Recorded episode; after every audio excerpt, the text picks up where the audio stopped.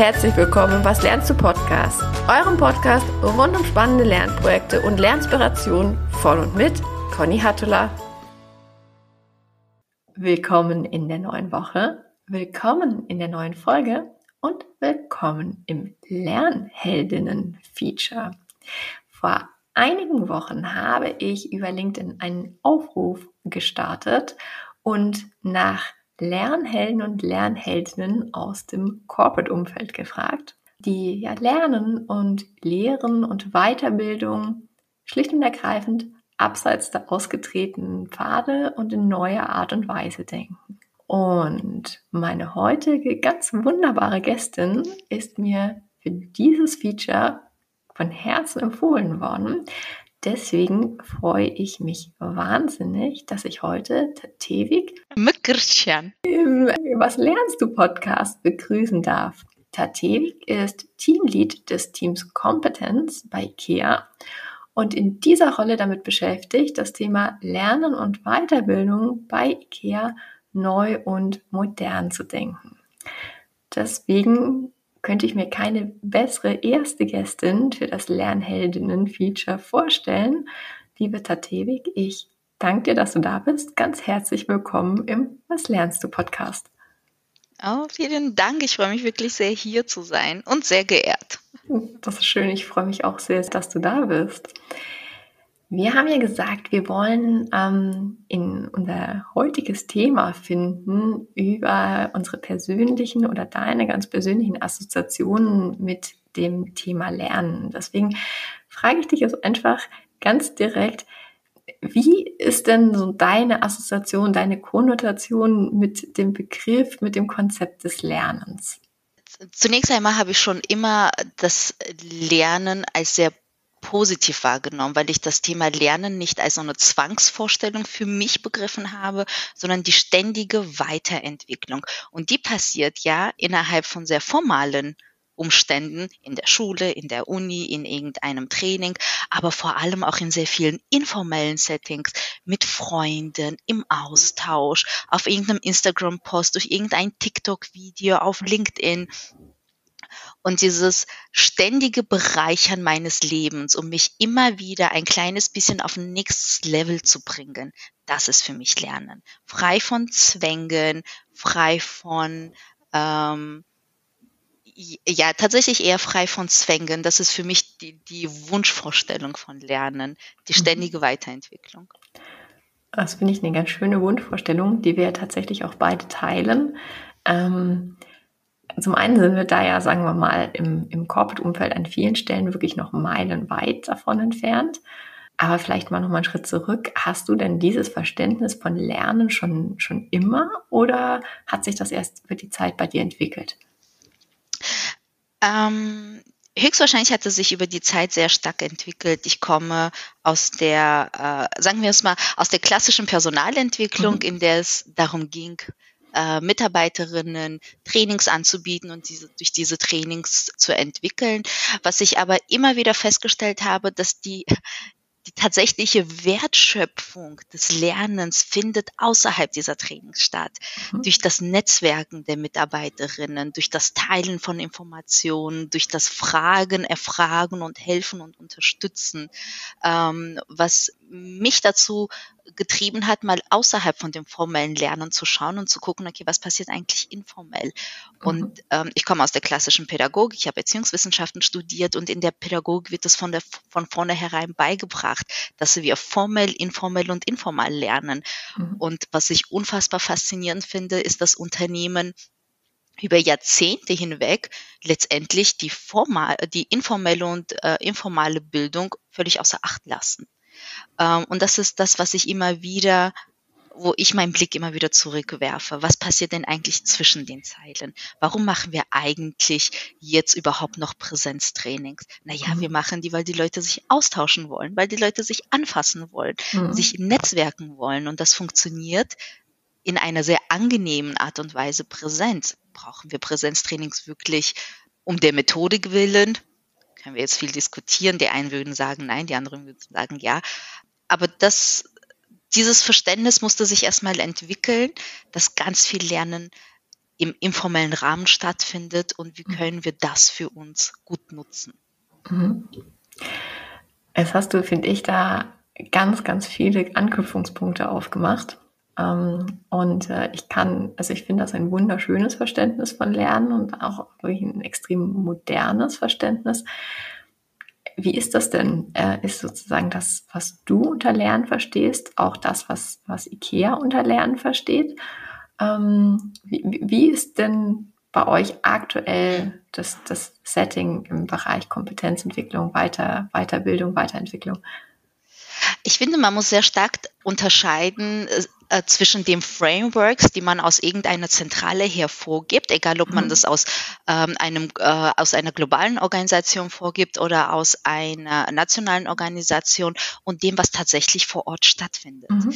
Ähm, die Frameworks, die wir schaffen auf der globalen Ebene und auch auf der nationalen Ebene, sind Konzepte, es sind Lernprogramme, die auch Anschluss finden. Die Mitarbeiter nutzen das sehr gerne sogar.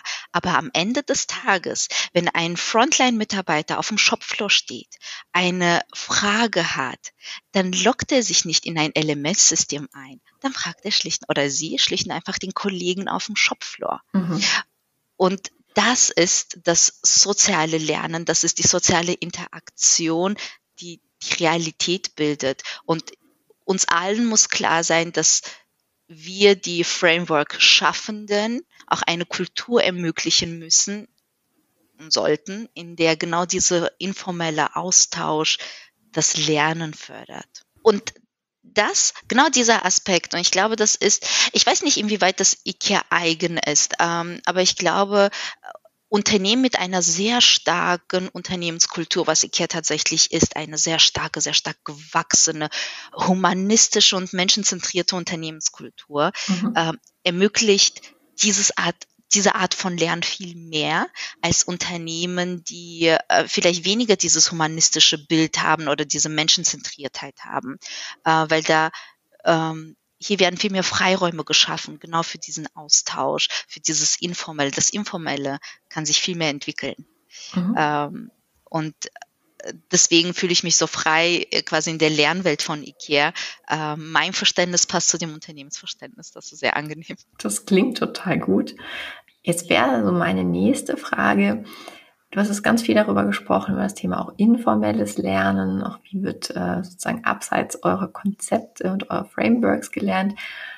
Kannst du mal so ein bisschen Überblick geben, ähm, wie so wie, wie, bei euch einfach so diese unterschiedlichen Layer ineinander greifen, mhm. ähm, von, von den sozusagen so dem äh, der strategischen, dem strategischen Überbau über ähm, wie habt ihr euch jetzt aufgestellt, ähm, bis hin zu, vielleicht hast du auch tatsächlich so ein oder zwei Formate, die du mhm. durchteilen kannst, wo du sagst, dass ähm, das funktioniert äh, im einen oder anderen Setting total gut. Ja, also zunächst einmal, was ist denn das Ziel des Bereichs Learning ähm, bei IKEA oder wir sind ja ein Teilbereich der Personalentwicklung mhm. ähm, und wir sind eingebettet in eine größere Personalentwicklungsabteilung, die sich einmal um das Thema Leadership, um das Thema Succession, um das Thema Learning und dann auch um die Umsetzung vor Ort ähm, kümmert. Und rein für uns, für den Bereich Learning, ist unser primäres Ziel die Demokratisierung des Lernens. Und das mhm. werde ich quasi von oben nach unten einmal durchdeklinieren. Zunächst einmal ist unsere Aufgabe die Sicherstellung der Relevanz des Lernangebotes. Ganz klar, Trainings, die wir nicht brauchen, müssen raus. Formate, mhm. die wir nicht brauchen, müssen raus. Das mhm. alles muss up-to-date, das alles muss relevant sein. Das alles muss sehr gut zugänglich sein. Mitarbeiter auf dem Shopfloor, die Bedarf zum Lernen haben, müssen einfach und schnell die Inhalte abrufen können, die sie brauchen. Mhm. Ähm, IKEA ist ein sehr kostenbewusstes Unternehmen, äh, sowohl nach außen als auch nach innen. Ähm, und wir müssen immer darauf achten, welche Ressourcen nutzen wir. Lernzeit, wie viel das Ganze überhaupt kostet. Darauf auch, mhm. auch das ist etwas. Ähm, das Thema Nachhaltigkeit ist ein extrem wichtiges Thema, auch vor allem Nachhaltigkeit im Lernen. Was bringen uns denn Formate, die wir ständig raushauen, äh, die viel Geld kosten in der Entwicklung, äh, in der Vermarktung, im Rollout, die kein Mensch nutzt. Mhm. Das ist das eine. Und sind diese Lernformate überhaupt nachhaltig tatsächlich im individuellen Lernprozess? Haben die Menschen sich dadurch transformiert? Ist dadurch irgendeine Performance-Verbesserung äh, ermöglicht worden? Und dann auch wirklich sehr stark diese Verbindung zum Thema Performance. Warum lernen wir überhaupt im Unternehmen? Es gibt letztendlich zwei sehr primäre Gründe. Einmal, weil ich äh, meine Performance verbessern möchte und einmal, weil ich mir irgendwelche Karrierechancen wünsche. Mhm. Und ähm, rein wirklich vom Beispiel her zu sagen, was ist denn relevant und was ist denn nachhaltig? Wir haben bei IKEA die ganz banal die zehn wichtigsten Zukunftsskills definiert, die für uns für das gesamte nächste Geschäftsjahr Gewicht haben und haben dazu Content kuratiert. Ich meine, das ist das einfachste, quick und dirty und einfach. Es muss nichts Großes sein. Es mhm. ist relevant, weil wir wissen, es sind die Zukunftsskills für das Jahr ähm, für das Fiscal Year 24 und es ist nachhaltig, weil wir das direkt mit Content verbunden haben. Mhm. Das ist das eine. Ähm, zum Thema gut zugänglich. Wie kriegt man es hin, dass Frontline-Mitarbeiter Lerninhalte abrufen können? Und wir sind gerade im Prozess, neue Scan-Geräte einzuführen. Äh, das sind neue CT-Geräte und diese CT-Geräte sind internetfähig. Also wie können wir diese internetfähigen Geräte für das Thema Lernen nutzen? Natürlich können wir alle möglichen Apps draufpacken. Wir haben LinkedIn Learning, wir haben Rosetta Stone, wir haben Masterplan. Aber wenn das nicht geht, aus irgendwelchen betriebswirtschaftlichen Gründen, dann müssen wir eben unsere Mitarbeiter befähigen, Internet besser zu nutzen. Mhm. Das richtige Googeln, das richtige Ergoogeln, das richtige Nutzen von Videoinhalten. Ähm, und das ist auch das Thema kostenbewusst. Vielleicht brauchen wir nicht immer die wichtigsten, größten Lern-Apps dieser Welt, sondern es reicht auch einfach, die Mitarbeiter zu befähigen, das Internet gut zu nutzen. Wir rollen gerade einen neuen Performance-Prozess aus.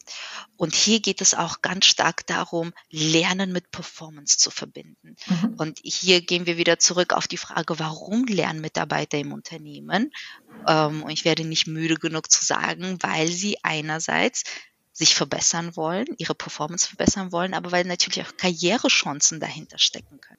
Und wie können wir einen Performance-Prozess mit Lernen verbinden, äh, vielleicht auch mit dem richtigen Tooling. Das Thema Skill Management kommt dazu. Mhm. Äh, und genau in diesem Prozess befinden wir uns in der Veränderung von IKEA hin zu einer Skill-Based Organization. Ähm, Verbindung zwischen Performance Lernen und Digitalisierung oder digitalen Tools. Mhm. Ähm, auch eine super simple Sache, äh, die wir sofort eingeführt haben. Wir nutzen SharePoint. Und ähm, wie gesagt, wir haben alles, was es auf dieser Welt gibt. Wir haben eigenes LMS, wir haben LinkedIn Learning, wir haben Masterplan, wir haben Rosetta Stone, wir haben interne äh, Webseiten rund um das Thema Lernen und das ist überall verteilt. Und das Einfachste, was wir gemacht haben, ist eine eigene SharePoint-Seite zu entwickeln rund um das Thema Lernen bei IKEA. Und diese SharePoint-Seite haben wir sehr sinnvoll überall quer verlinkt, so dass egal welcher Mitarbeiter bei IKEA, das sind 20.000 Mitarbeiterinnen, mhm. ähm, irgendetwas rund um das Thema Lernen, Weiterbildung oder ähnliches sich ergoogelt in unserem Intranet, automatisch hier drauf landet ähm, und automatisch schon Lernhacks hat. Mhm. Ähm, die Führungskräfte haben Möglichkeiten zu schauen, okay, wie bin ich ein Lernvorbild? Welches Lernangebot haben wir? Was sind die wichtigsten Skills? Was sind die, das, der Content zu den wichtigsten Skills? Ich bin grundsätzlich für das Thema, was haben wir da und wie können wir das möglichst einfach für unsere Zwecke nutzen. Ähm, deswegen wir haben SharePoint das können wir nutzen, bis wir eine LXP haben. Wenn wir eine LXP haben, können wir gucken, wie wir das gut mit Skill Management verbinden mhm. können und so weiter. Das waren die einfachsten Sachen. Da finde ich, ist aber total viel auch so Fassbares schon dabei. Also, dass du sagst, hey, ganz ehrlich, äh, ohne jetzt die eierlegende Wollmilchsau da direkt entwickeln zu wollen, ja, geh mal doch auf SharePoint. Äh, das ist das Niederschwelligste, was wir machen können. Was ich auch total spannend finde, ist, äh, dass du sagst, hin äh, zum LXP irgendwann und dann die Kombination von Mitarbeiterprofilen mit äh, den entsprechenden äh, ja, Rollenprofilen und Skills, die dahinter liegen. Weil das heißt ja, dass dann wirklich auch so ein ganz zentraler, ähm, so eine ganz zentrale Voraussetzung für selbstbestimmtes, selbstverantwortliches Lernen gegeben ist, indem ich wirklich auch abgleichen kann, wo geht eigentlich die Reise hin? Was sind äh, die Skills, die ich brauche für eine Rolle beispielsweise? Wo habe ich im Zweifelsfall ein Gap, wobei ich tatsächlich dieses Wort nicht so gerne mag, aber es trifft halt leider gerade in diesem Moment. Ähm, und wie sieht im Prinzip so der Entwicklungspfad hin zu dieser Rolle, die ich in der Zukunft anstrebe? Ähm, das das finde ich äh, ganz, ganz spannend zu hören. Hast du so einen groben Daumenwert, wie viele ähm, eurer Mitarbeitenden ähm, sozusagen auf dem ähm, also Frontline arbeiten beim Kunden ähm, oder sozusagen direkt im Kontakt mit dem Kunden? Wie viel sind, sagen wir mal so, die klassischen Wissensarbeitenden, die in äh, die in der Zentrale oder im Homeoffice sitzen? Ähm, also es ist ganz klar, wir sind eine Organisation von 20 von knapp 20.000 mhm. Mitarbeitenden und ich würde sagen, höchstens zwei Prozent dieser Mitarbeitenden sind äh, Desk-Mitarbeiter. Mhm. Das heißt, die absolute Mehrzahl unserer Mitarbeitenden sind auf dem Shopfloor, sie sind ähm, im Verkauf, im Lager, in der Lagerlogistik, mhm. ähm, IKEA Deutschland und IKEA weltweit ist an erster Stelle ein Frontline-Unternehmen und erst an zweiter oder vielleicht dritter Stelle ein Desk-Mitarbeiter-Unternehmen. Mhm. Das heißt, das ganze Thema Skilling, Reskilling, Upskilling etc. ist tatsächlich eins, das ihr dann primär für die Frontline-Mitarbeitenden denkt. Ja, genau. Letztendlich, ähm, du musst dir vorstellen, IKEA ist eine Organisation, die sich in einem ständigen Wandel befindet. Mhm. Das spricht für alle weiteren Organisationen dieser Welt, weil wir uns alle oder jede weitere Organisation sich in einem ständigen Wandel befindet. Und wenn ich ein Bild zeigen würde, für, generell für das Thema Corporate Learning, dann würde mhm. ich höchstwahrscheinlich ein Dreieck malen. Auf der, und irgendwo steht Skills, dann steht Learning und dann mhm. steht steht Transformation. Mhm. Und ich finde, Corporate Learning befindet sich genau in diesem Dreieck und wir, wie so ein Ping-Pong-Ball springen wir von der einen Wand zu der anderen Wand. Mhm. Ähm, das Thema Upskilling und Reskilling für IKEA ist in dem Sinne von höchster Aktualität, weil IKEA sich in einer Transformation befindet. Wir befinden uns auf dem Weg zu einem Omnichannel Retailer.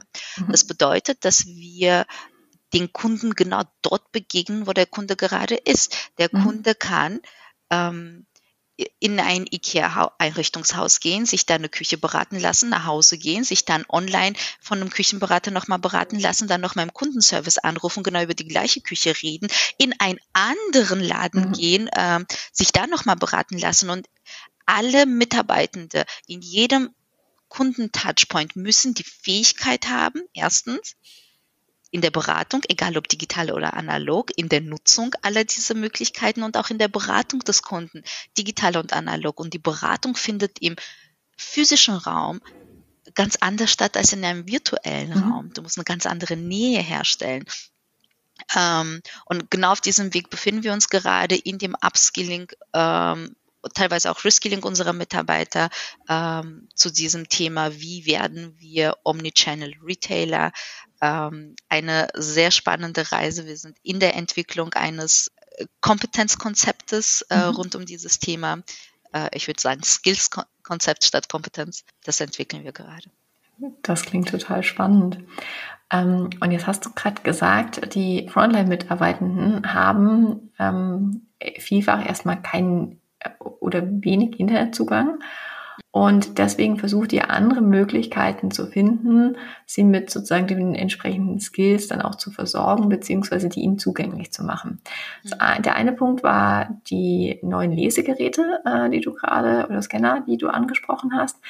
Du, oder ihr habt ja aber unter anderem so einen, wie ich persönlich finde, ja. unglaublich niederschwellig und total leicht umsetzbar, äh, umsetzbaren Weg gefunden, mhm. ähm, oder gar nicht ihr, sondern die Mitarbeitenden selber, ja. ähm, auf der Fläche zu lernen ähm, mit sozusagen Nutzung der, der Lautsprecheranlagen. Kannst du das mal ja. kurz erklären, was ihr macht? Also grundsätzlich ist es so, bevor ein Store öffnet, mhm. gibt's Durchsagen, egal welche Durchsagen. Und manchmal werden diese Durchsagen auch für Learnings genutzt, wie zum Beispiel der Store XY, liebe Mitarbeiter, der Store XY hat letzten Samstag das und das gemacht, lass uns das genauso machen. Mhm. Und das, sowas, das sind einfach Tipps und Tricks, die man durch die Lautsprecher der Mitarbeiter noch kurz vor der Öffnung auf dem Weg mitgibt.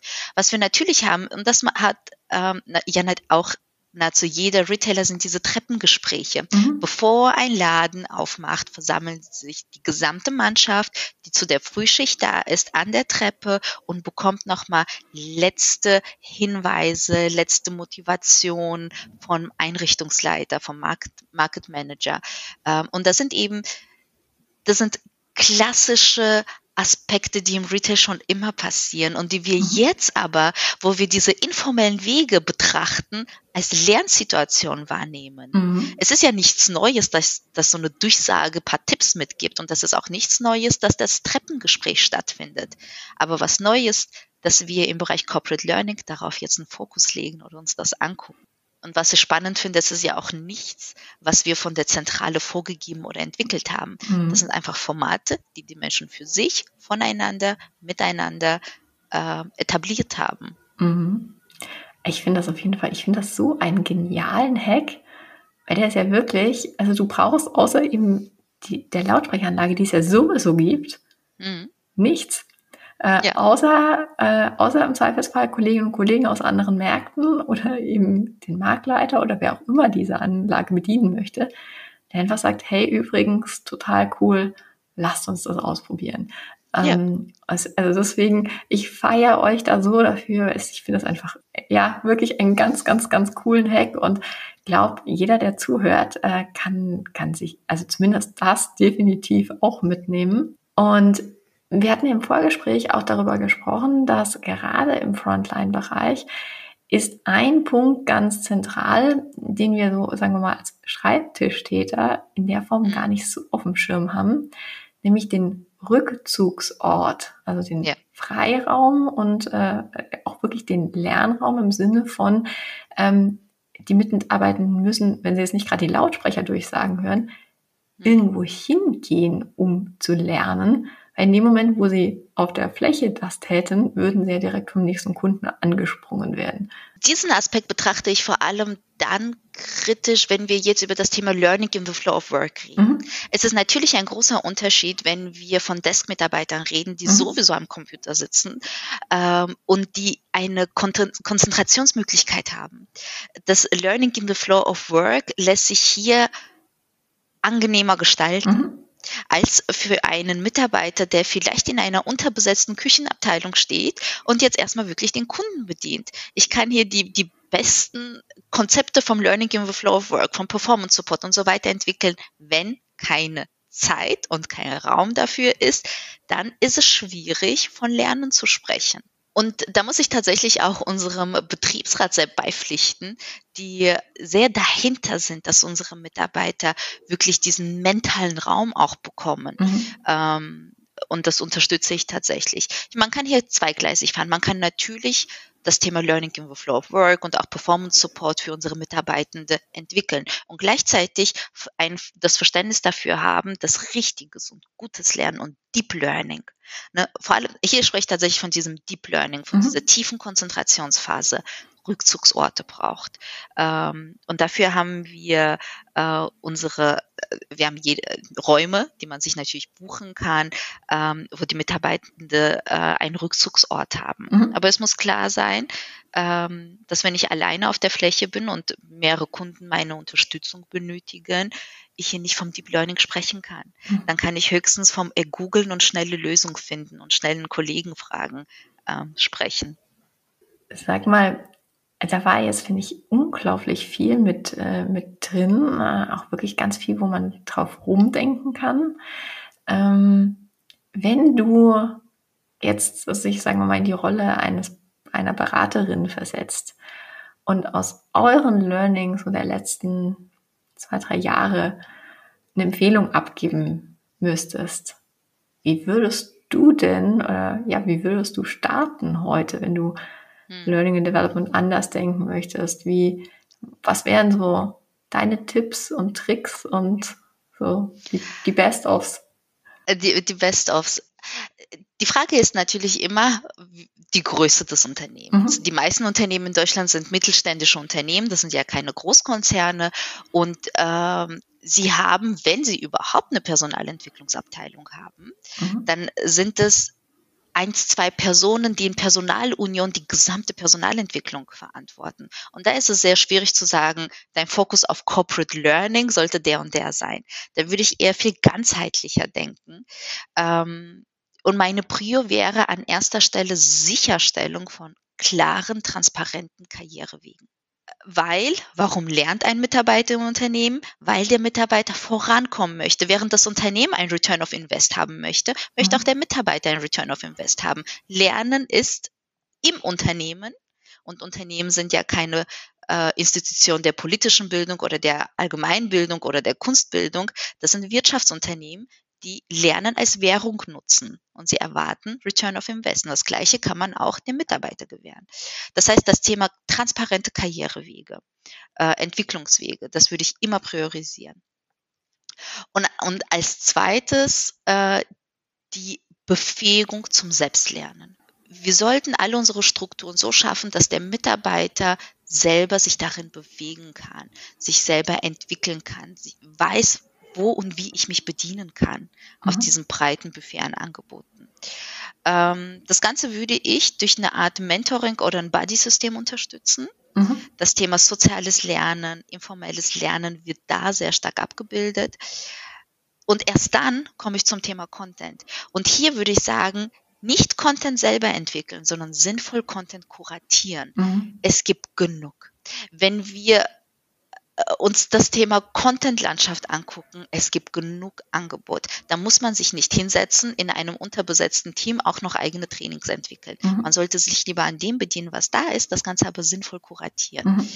Und wenn diese Schritte abgeschlossen ist, dann wäre nochmal so ähm, die Kirche auf meinem Sahnehaufen ähm, das Thema digitale Unterstützung des Ganzen. Mhm. Skill Management, Skill-Based Management oder Skill-Based Learning mit einem sinnvollen Tool, das einem, dir ein Profil zeigt, dass dieses Profil ist auf ähm, gematcht mit einer Karriereentwicklung. Diese Karriereentwicklung ist gematcht mit Skills. Die Skills zeigen dir, was du lernen sollst. Du bekommst Content.